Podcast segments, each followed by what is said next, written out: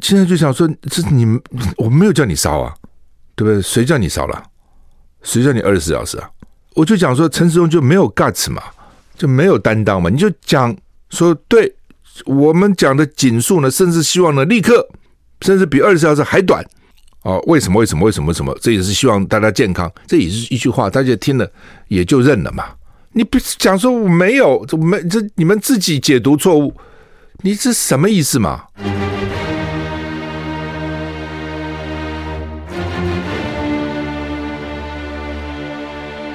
赵少康时间，吃喝玩乐骂，和我一起快意人生。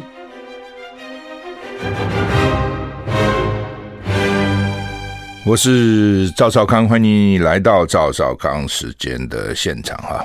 台北股市现在大涨一百二十一点，涨零点七三个百分点，涨得不错啊，几乎每个个股都涨吧。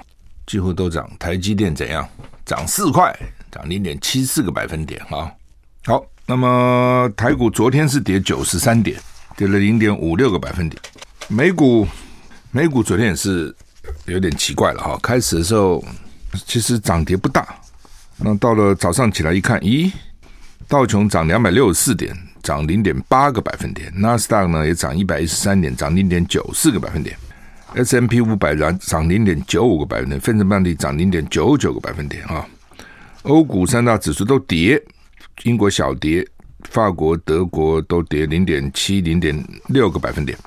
美股因为台股跟美股相关了啊，所以你看美股昨天涨，台股今天就涨；美股前天跌，台股昨天就跌。哎，台股跟着美股这样亦步亦趋哦，当然原因很多了哈，一方面是心理因素。怕美国看美国经济到底怎样啦，通货膨胀怎样，利率到底怎样哈？所以美国的影响真的很大哈。那另外一点就是，有些台湾台湾外销很多是外销到美国嘛，甚至你外销到大陆，大陆也是到外销到美国。所以美国的市场怎么样呢？牵动台湾，特别是高科技产业啊，是它它是互相联动的。所以台股为什么跟着美股走？那美股会怎样？不看好呢？哦，就是说，真的专家并不看好美股。这这两天是有涨了。比如说，这个这个有些股票是涨的哈，那只是他们是认为这是反弹啊，并不是真的从谷底往上走，甚至认为到了年底哈还要往下跌。到了年底，你现在 S M P 五百是四千一百六嘛，有人认为到了年底 S M P 五百会跌到会跌到三千四啊，再跌七百点啊。哦，你七百点如果除现在的四千，就是将近。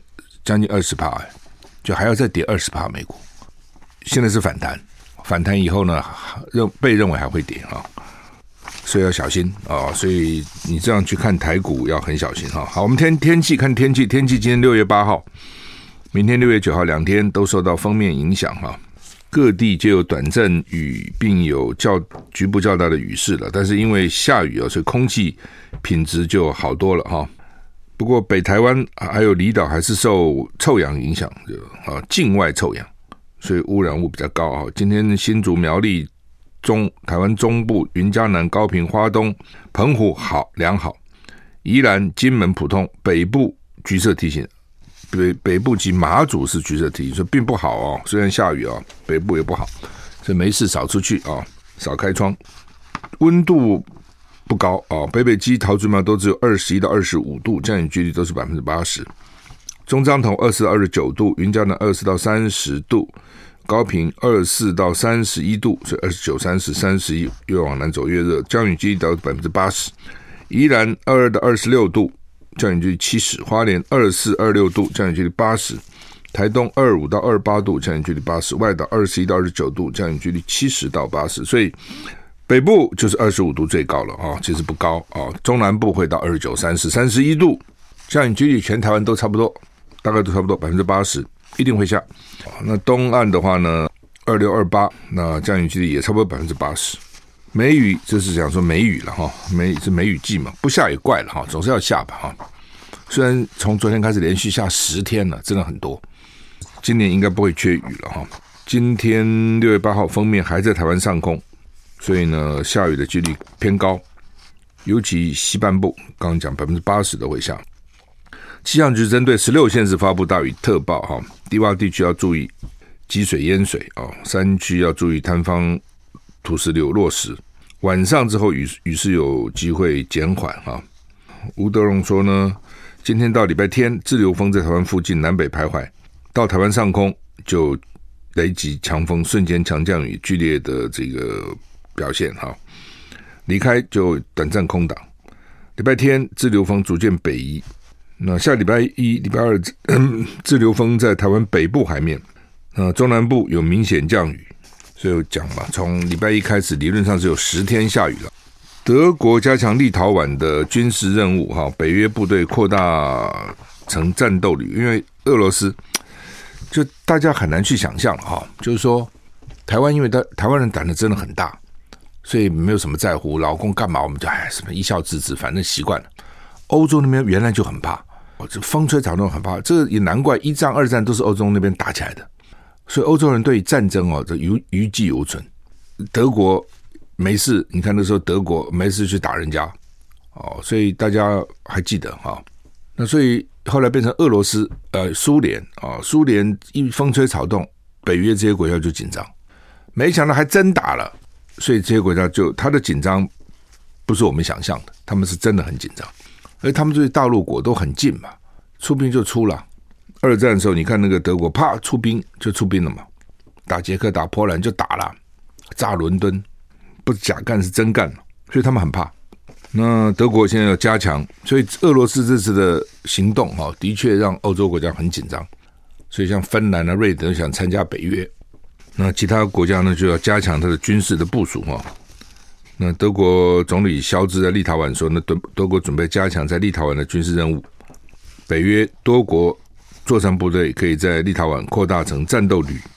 德国到现在还拒绝提供乌克兰的西方制的战车，所以德国基本上就是还是怕，尤其德国了，因为他们当时发动战争，所以他们现在对于对任何人。要有这种比较厉害的武器，他们都很谨慎。乌东顿巴斯巷战越演越烈哈，俄罗斯在南部克松关押六百人，乌克兰东部顿巴斯地区战斗越演越烈，现在打得很厉害哈，因为它是东乌克兰东部了，就俄罗斯这次没有发动攻击以前，那边就在打了啦。哦，主要就是两个省，基本上他们比较亲俄的，他们早就想独立靠俄，不想靠乌克兰。所以乌克兰也蛮麻烦的啊，因为原来乌克兰跟俄罗斯是很好的嘛，是苏，甚至叫苏联，对，好到他们都把那个克里米亚送给乌克兰，你看多好，这哥俩好土领土都可以送你了啊，很多的苏联的高科技武器啊，很多的这个重型武器都在乌克兰制造，你看车车诺比尔核电厂也在乌克兰，所以但大家是一起一体的时候，也不也就一笔糊涂账，没有什么好算。可是现在他打仗了，所以你就看，主要的当然还是经济了。我认为还是经济了，就是说你苏联那个时候搞马克思列宁这一套，搞一穷二白嘛，理想很好了，各尽所能，各取所需，最后呢都变成共产党的。共产党的最大的问题，他把所有的资源都抓到他自己手上，都国有化了嘛，所以不允许有私人财产嘛，美其名叫做各尽所能，各取所需，结果没有人各尽所能。大家都想拿需要的，但是呢，什么什么叫各尽所能？所以这是天堂才有的事情，不可能人间有这种事嘛？你想这个违反人性嘛？所以经济不会搞好嘛？经济怎么可能好呢？经济一定一塌糊涂。你违反人性的事情是做不得的。好，那所以这些国家饱受这种制度的压迫残害嘛？所以现在能够离开你，当然离开你，我干嘛要跟你在一起呢？其实就就这么简单了，但是呢，就是说顿巴斯这个地区，因为乌东啊，它本来里面就是俄俄罗斯人占多数，讲讲俄语，所以他原来那政府就觉得你们是叛军，就派军队在那边剿，本来就打很厉害，所以乌克兰比较精锐的部队也放在乌东那个地方。那现在俄罗斯要把它拿下来。那乌克兰部队一定会给你奋力抵抗嘛，所以说快成了，快成了，哎，又被反攻了，快成了，快成了，北顿涅茨克又被反攻了。原因就是乌军那边也是他他最强的部队在那个地方，因为而且还有实战经验，打了好好好几年在这边打啊。乌克兰说，俄军呢在克松南部关了六呃六百人啊、哦，关了六百人。呃，好吧，反正这个仗哈还打到什么时候呢？看起来还没那么快哈，而且好像大家现在不谈什么和谈了，你们打吧，我们休息了再回来。I like 103, I like radio。我是赵浩康，欢迎你回到赵浩康时间的现场哈。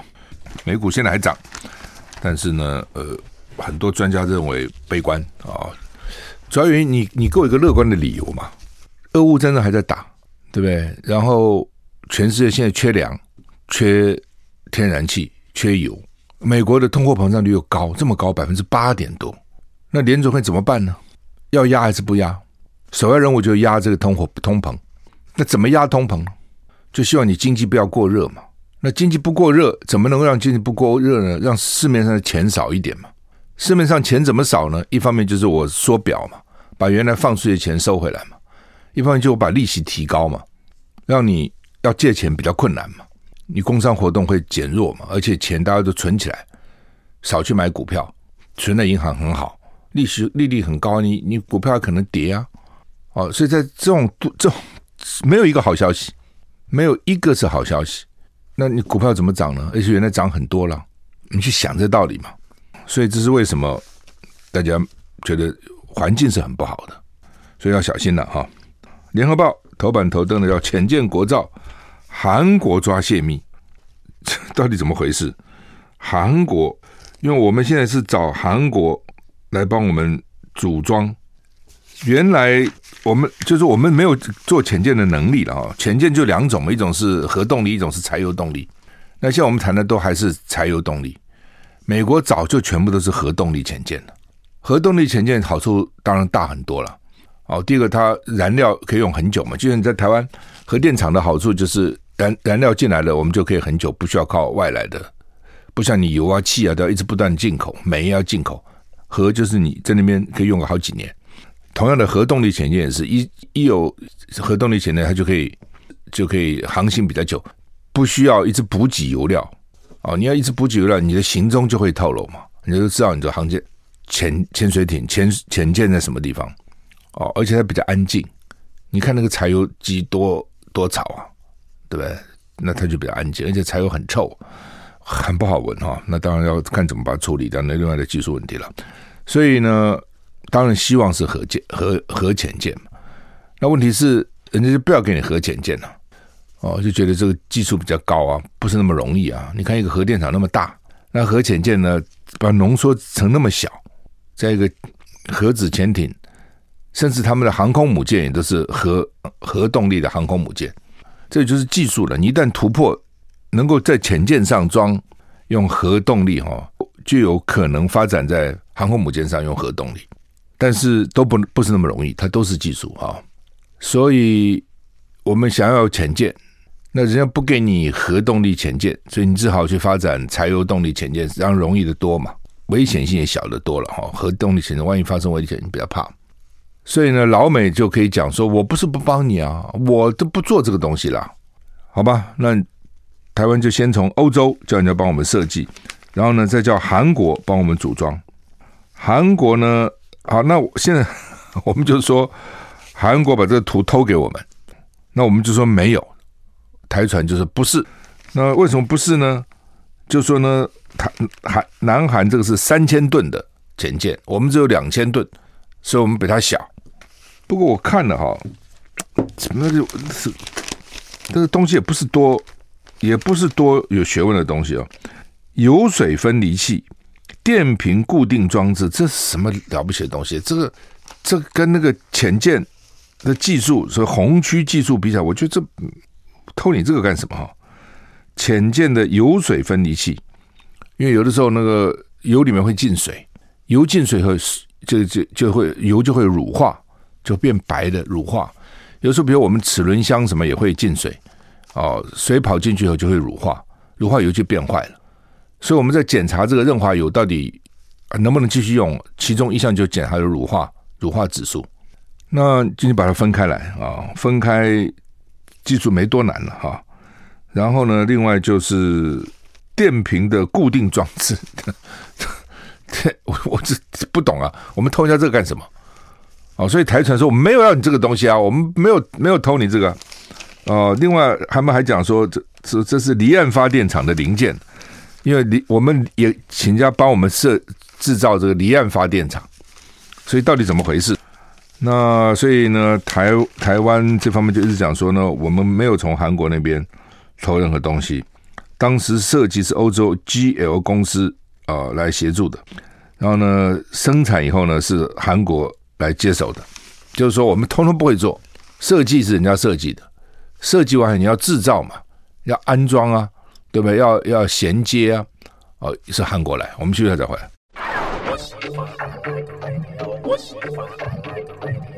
我是赵少康，欢迎回到赵少康时间的现场啊。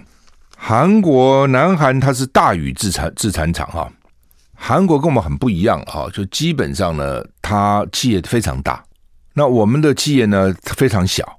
你说我们哪会小？我们很大，嘿嘿，差远了哦。因为以前我在美国公司服务的时候，南韩是属于我的这个范围哈，经常要去的。那个时候我去的时候。台湾的水泥全部加起来一年产量一千万吨，台泥啊、亚泥啊、什么力霸啦、什么什么全部加起来一千万吨，东南水泥啦、什么全部加亚洲水泥一千万吨。韩国光一个双龙水泥厂，它一个公司就是一千万吨，你自己想想看。台台湾你觉得台泥很大啦，亚泥很大啦，对对？力霸很大啦，那么加起来就是人家一个厂，你说大不大？当时我们的中钢年产量是一百五十万吨，但中钢现在多了。那个时候刚开始，它的这个浦项钢铁厂一年就是一千万吨，它就是大。好，所以我们跟南韩是完全不同的。它是发达私人资本，我们是发达国家资本，我们是节制私人资本。所以呢，基本上就是我们政府花了很多预算在在国营事业，到今天还是这样子。我们中央政府总预算呢，大概就两兆两两千两兆两千亿吧。我们的国营事业就超过这个钱，国营事业的什么台什么中中船啊，台台完那个什么台电啊，什么中油啊等等之类的，所以它那个它的民民事业就越来越大，越来越大。那当然中间也发生很多问题啊，比如官商勾结啦、金权政治啦等等，只是没办法嘛。哦，因为你你事业做那么大，你跟政府一定有关系，不可能没关系啊。呃，不过当然他们的好处就是民营嘛，比如有效率。而且快啊！比如说，当时我们在南韩的这个代理商叫双龙，就我刚讲这个双龙水泥，它很多了，不是除了水泥，一大堆乱七八糟东西。我们这最苦恼就是说，我们的对口，比如说他有一个有有一个经理是我在那边的对口，你产品要训练他，要要反正就各种，哎，他做没几个月跑了，跑哪里呢？哦，调到什么煤煤事业部了。哦，然后过两天又调到什么？反正就是因为他公司太大了，所以它里面这种调过来调过去、升迁过来升迁过去啊，非常快速。那也就表示说他们的业务是非常的庞杂了哈。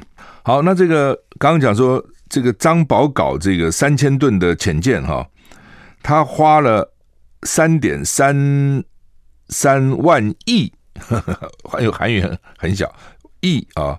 是大概是新台币一千亿，大概新台币一千亿，那是大宇造船啊，大宇造船，呃，三千吨，它是柴油动力，长八十三点三米，宽九点六米，它可以装五十个海军官兵，可以在水下连续执行任务二十天不浮出水面。它有六个垂直的这个发射筒，可以发巡弋飞弹，也可以发弹道导弹。哦，二零一八年下水。二预备二零二二年服役哦，下水你看发下水到服役还是有一段时间，不是立立刻就可以哈。那这个张宝镐，怎么这个名字很像中国名字嘛？哦，说他在唐朝的时候呢，曾经在大陆的中国的徐州担任武宁军小将，很会打仗。后来被封为青海镇大使。哦，那个时候呢，韩国人常常被海盗抓到中国去。他 那做海盗，中国海盗，韩国人被海盗抓到中国去，所以呢，他就发挥了功能啊、哦，所以后来韩国人就很尊敬他。然后后来也是因为各种派系的斗争，被他刺死了。日本人就尊称他像战神一样，韩国人也也尊敬他，所以呢，浅见呢就叫做张宝搞浅见哈，纪念他。好，那么这是德国技术啊，德国技术，德国给他的技术哈。诶，好吧，那我们的潜舰到底什么时候能弄出来啊？不过韩国如果弄出来，我们大概觉得说，我们也应该可以啊，哈。只是潜舰不是那么容易了哈，就是说你你自己想嘛，潜舰弄不好在海底那很惨的啊。如果发生事故，其实发发生过，俄罗俄罗斯上也发生过事故，一旦发生事故就很很很麻烦哈。所以那个潜舰要真是不是不是那么容易了哈。这个韩国现在抓出把他们代理商的负责人的弟弟也给抓起来了。当然，如果我们真的哦，说实话哈，如果真的能够从韩国偷了技术哈，也蛮厉害的。以前我们都担心说我们的技术被人家偷，有没有？说哇，我们的将领跑到大陆去泄密啊，等等之类，不是搞这些吗？哦，我有时候都很怀疑说我们到底有多少技术可以被偷了。但不管怎样，如果韩国真有这个造潜舰技术呢，说他的人哦偷来给我们。第一个就是，我是觉得有怪了，因为韩国人是很很效忠国家的，韩国人是很听政府话的，比我们听多了哦。韩国那只是真是一一声令下，大家都很听话，很团结哦。那我们是很不团结，一盘散沙。所以他会，你到底给他多少钱，让他愿意把机密偷来给我们？哦，这点我是很怀疑的。不过如果真的，哦，说韩国人为了台湾，到了台湾工作几年，发现台湾真好哦，宁愿呢这个背弃他的祖国，要把他的这个潜舰的机密呢偷给我们，我们也没什么话讲嘛，你有什么好抱怨的呢？对，是他们自己要抱怨的啊。好，那么他另外呢，他在台湾的法法，他有公司嘛，在台湾的法人代表还是被通缉了哈。不过这会影响到台韩的合作？最怕了哈，就是说到最后呢，你快搞成了。然后他横财入账，不准你这个，不准你那个，哦，就很麻烦哦。这中间真的是哈、哦，要做个浅见哈，这个牵涉到国家太多，牵涉到技术太多哦。中间有任何一环出了问题，都会有问题。那现在韩国人要抓泄密，那会不会他也觉得说不想让台湾有浅见？他认为呢，就像当时呢，蔚山舰你来买就好嘛，你干嘛自己建？啊，那你技术都有了，将来不是你就可以这个跟我们竞争了吗？啊，我不知道会不会怕这个哈，所以是不是故意的也不知道，抓个理由就抓你。像我们现在是抓匪谍的时候故意抓，其实证据也不够就抓吧。休息一下再回来。I like 103, I like radio。我是赵少康，欢迎你回到赵少康时间的现场。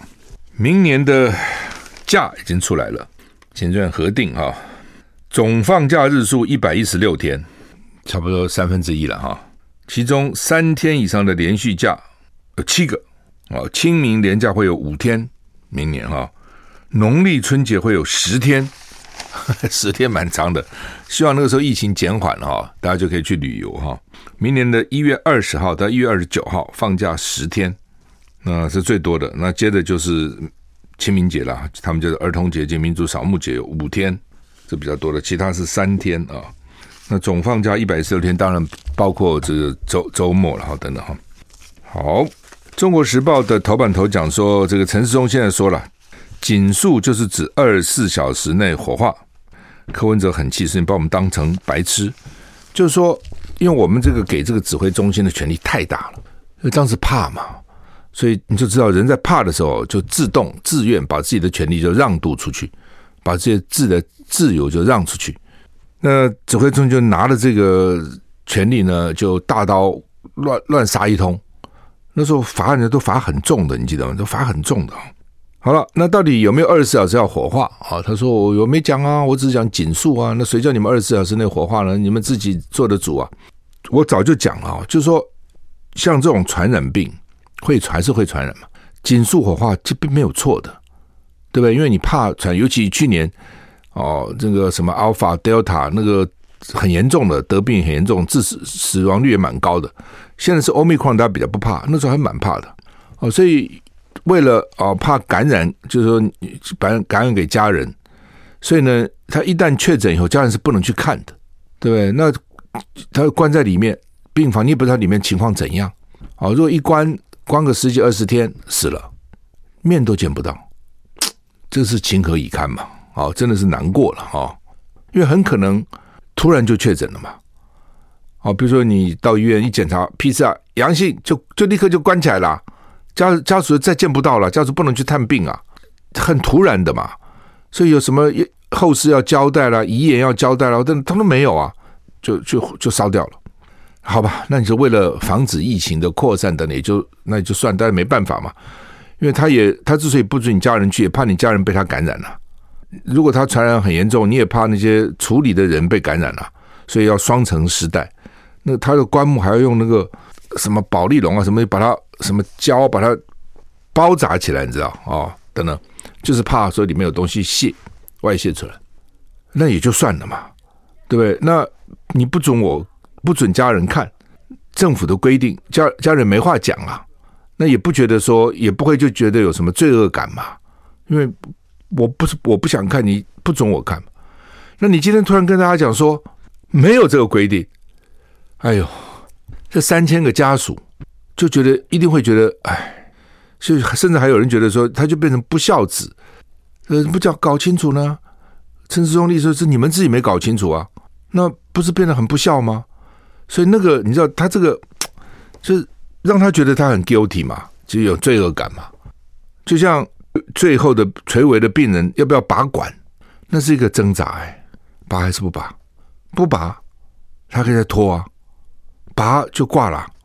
那你是上帝吗？你做这个决定，那是很挣扎的。好，那时候如果医生说，哎，看来也救不就也救不好了啦，好了以后也是植物人呐。好，这他是让他痛苦了。好，那医生医生大概不会叫你拔了，但是你请教医生，医生给你的，有时候我会问医生啊，我说如果他是你的爸爸，他是你的亲人，你医生会怎么处理？对不对？那好吧，医生有时候他可能就会，如果他可能就拔管了，不要他受苦了。那这个时候你拔，你就心里会觉得至少这是医生的建议嘛。如果你拔了一手，虽然你拔，不拔可不还会活啊？那你不是说你你这多难过了？你这样，他就等于是这样子嘛。我举这个例子，你就知道，每每个人可能都会碰到这样的这个的的困境嘛，就两难嘛。到最后医的医生亲人在医院里面要不要拔？哦，那现在就想说，这你我没有叫你烧啊，对不对？谁叫你烧了？谁叫你二十四小时啊？好，所以。我就讲说，陈时中就没有 guts 嘛，就没有担当嘛。你就讲说，对我们讲的警述呢，甚至希望呢立刻，甚至比二十四小时还短。哦，为什么？为什么？为什么？什么？这也是希望大家健康。这也是一句话，大家听了也就认了嘛。你不是讲说我没有，这没这你们自己解读错误，不是你故意的，就是你解读错误。他前前天还讲这个话，你这什么意思嘛？所以被骂了嘛。好了，骂了骂他，现在就说好吧，我们的警述就是指二十四小时内，为什么呢？就是因为很多人，他一定他的幕僚也跟他讲说，你人家骂他也在这一点嘛，所以他现在就承认了。哦，那好吧，那另外地方政府也说，那你警述，你讲一个时间出来也可以嘛？到底多少叫警述嘛？对不对？或是说我们希望原则是怎样？但是有例外，很多事情都是有例外的。哦，比如说因为宗教的原因，因为其他的原因等等等等。哦，如果说没有传染之余的，那这时候哦，家属可以怎样怎样怎样，啊、哦，这也是一种一句话。我是赵少康，欢迎你回到赵少康时间的现场。好，讲这个二十四小时火化能闹这么久哈，当然了，就是说每个人不一样啊，每个人家的状况不一样啊，而且每个人的。个性啊，宗教啊，他信仰什么都不一样。有的就哇，那个后事要办得很隆重；有的就觉得从简就好，真的是不一样哦。所以可能有些人有特别的需求啊，等等哈。我也在想了，比如你得这个病到最后哈，通常家人看啊，一般的情况都是还经过化妆啊什么啊，把它等等哈。如果都也如果没有化妆什么哦，哎，那个病容实在是也也不好看了。不过当然家属。也不会介意这个了哈，就是说亲亲人嘛，你再不好看也是亲人哈，所以有人就就想要看最后一面哈。那我觉得指挥中还是可以一个给一个指引出来吧。他现在可能也不知道怎么做指引，所以他就不讲。他说你们自己看着办啊，警述就是这样子。你还是要做一个指引的，大家才有有方向可以遵循了哈。好，那么另外呢，这个就是说，大家就怪你的，就是说不敢负责，然后又变来变去，主要是怪你这个东西。那如果你如果我是他的话，我一开始就讲，假如你是真的这样，我就说那我希望能能二十小时内就能够，我我这一第一时间就跟你讲啊，对不对？这样的话责任我担嘛，不要你们家属啊，不要你那个地方政府去担责任嘛。要不然你就说好，那我之前大有意见，欧米狂现在也没那么严重，我们现在开始放宽。之前呢是这样规定的，那现在可以放宽，也也不是不行啊。你之前什么七七加七，什么十加七，变成三加四，变成零加七，不是也是逐步放宽吗？那不是你干的事吗？对不对？你放了就放了，讲个理由啊，对不对？如果这理由能够合理，大家也不也也不会台台湾人是很。包容的了，哎呀，你政府做什么也就都算了，你知道？啊，但问题是你不负责，对不对？你不肯讲，都是你们的责任，大家就生气嘛。好，现在另外就是农委会鼓励移工去做所谓体验农事，什么意思啊？农村现在很缺工了，而且农事是很费力的，你知道？你到那个田里去种田，你你不是给你一个小块田种好玩的，有很多周末农夫那是好玩的，那体验一大片田跟你去搞。很辛苦的！哦，天气好，天气不好，那都是很辛苦的。那现在工人不够啊，你自己想嘛。年轻人都离开农村了嘛，农村，所以他们常常有什么千岁团？千岁团就是 那几个人加起来是一千岁。你看那个采茶，我记得以前看个报道，采茶姑娘都已经老阿嬷了，还姑娘，对不对？那怎么办呢？哦，他得采啊，那总有人种啊，总有人做啊。所以现在农委会也知道啊，那怎么办呢？他就鼓励说，这个移工哈，在假日时候去体验农事，然后呢，说雇主不可以，雇主不可以主导他，就就雇主要放他假嘛，礼拜里你的比如印尼移工礼拜天放他出去，就鼓励他去做农事体验，就是到农村去打工的意思啦。什么农事体验？他没事跑到农村做体验，他在火车站跟他。同伴在一起到中山北路跟他同伴在一起多好，跑去你的农村干什么呢？体什么验呢？就是去打工哦。那你农委会你出此下策，对不对？你是鼓人家非，这是违法的，你知道吗？就是说法律规定这些移工是不可以去兼职的哦。兼职抓到哈，雇主要罚十五到七十五万，移工要罚三万到十五万。雇主多衰啊！如果他雇主根本搞不清楚他礼拜天出去干什么，放假嘛。他跑去采茶了，对，多多赚一点钱，雇主还罚钱，你没有看好，我不我怎么看好他？我不拿个链子给他拴起来啊？那到结果搞半天还是你农委会去鼓励的，发文给各级农会哦，鼓励这农会你们就是人不够对不对？你们就引吸引一些那个越南呐、啊、菲律宾呐、啊、印尼啊这些移工来帮你们做就好，礼拜天来打工嘛。啊，等等，我觉得这不应该这样子的啊！特别是政府农委会这个真的花招很多哎，你你现在人人不够了，大家都知道哦，也知道，那你不能用这种方法嘛？你这出出此这是出此下策的哦，你鼓励人家违法嘛？因为 CPI 已经连三个月破三趴了，官员还说有通膨的压力，没有通膨的现象，那个乱讲鬼打架，什么叫没有通膨现象？物价涨了，你不知道吗？外食费涨了，不知道吗？都涨了。我中午吃便当，那个鱼越来越小了，真的鱼越来越小块，已经连续连续增加啊！你看这边讲说，外食费五月年增率扩大至百分之五点八，哎，你怎么会说没关系呢？所以要不然就涨价了嘛，很多东西就是涨价了，要么就缩小分量，原来一大块肉，现在变一中块肉，原来中块肉现在变一小块肉。哦，所以怎么会说没有通膨现象呢？他们在讲什么？说鸡蛋年增率飙百分之三十二点二三，那很多时候便当都有一个蛋呐、那蛋涨价了。呃，蔬菜呢说呢，因为好雨，本来以为它会下跌的，结果也没没什么太下跌，等等等等啊。所以基本的生活费是涨的了，你不能说没涨，真的是涨了啊。所以就是你会让一般的这个受薪阶级是很辛苦的。啊，那你还不承认？那美国更厉害了，美国到百分之八的，这是很严重的。海洋的保育是很重要的。我们如果到海边去看了，真的是很脏啊，那种塑胶啊，什么什么，这漂浮啊等等，很要命。那现在他们讲这个珊瑚、小琉球的活珊瑚覆盖率只有一到两成哦，全台湾最低哈。说包括北海岸、东北角、东海岸活珊瑚覆盖率逐年下降，因为海岸的开发啦、水质优氧化啦，还有呢去那边油气啦、哦乱丢东垃圾啦等等哈，都有关系哈。所以像这种海洋生态，你一旦破坏了以后哈，要再恢复就很困难，你知道？所以这次哈，真的是好好加保保育了哈。那另外要不要考数乙升大学？大学哈，之前说不考了，那不考了，有些科系还是要看呐、那看什么呢？就看数甲。那有些数学不需要学的那么难呐、你逼着学生去学数甲。我觉得这个大考中心哦，他们搞过来搞过去哦，就是整学生的，变来变去，变来变去啊。有什么要交什么各种报告啊，什么把学生整死了哦。我也不觉得现在学生比以前学的多，也不觉得现在学生真的比以前的负担就减少了。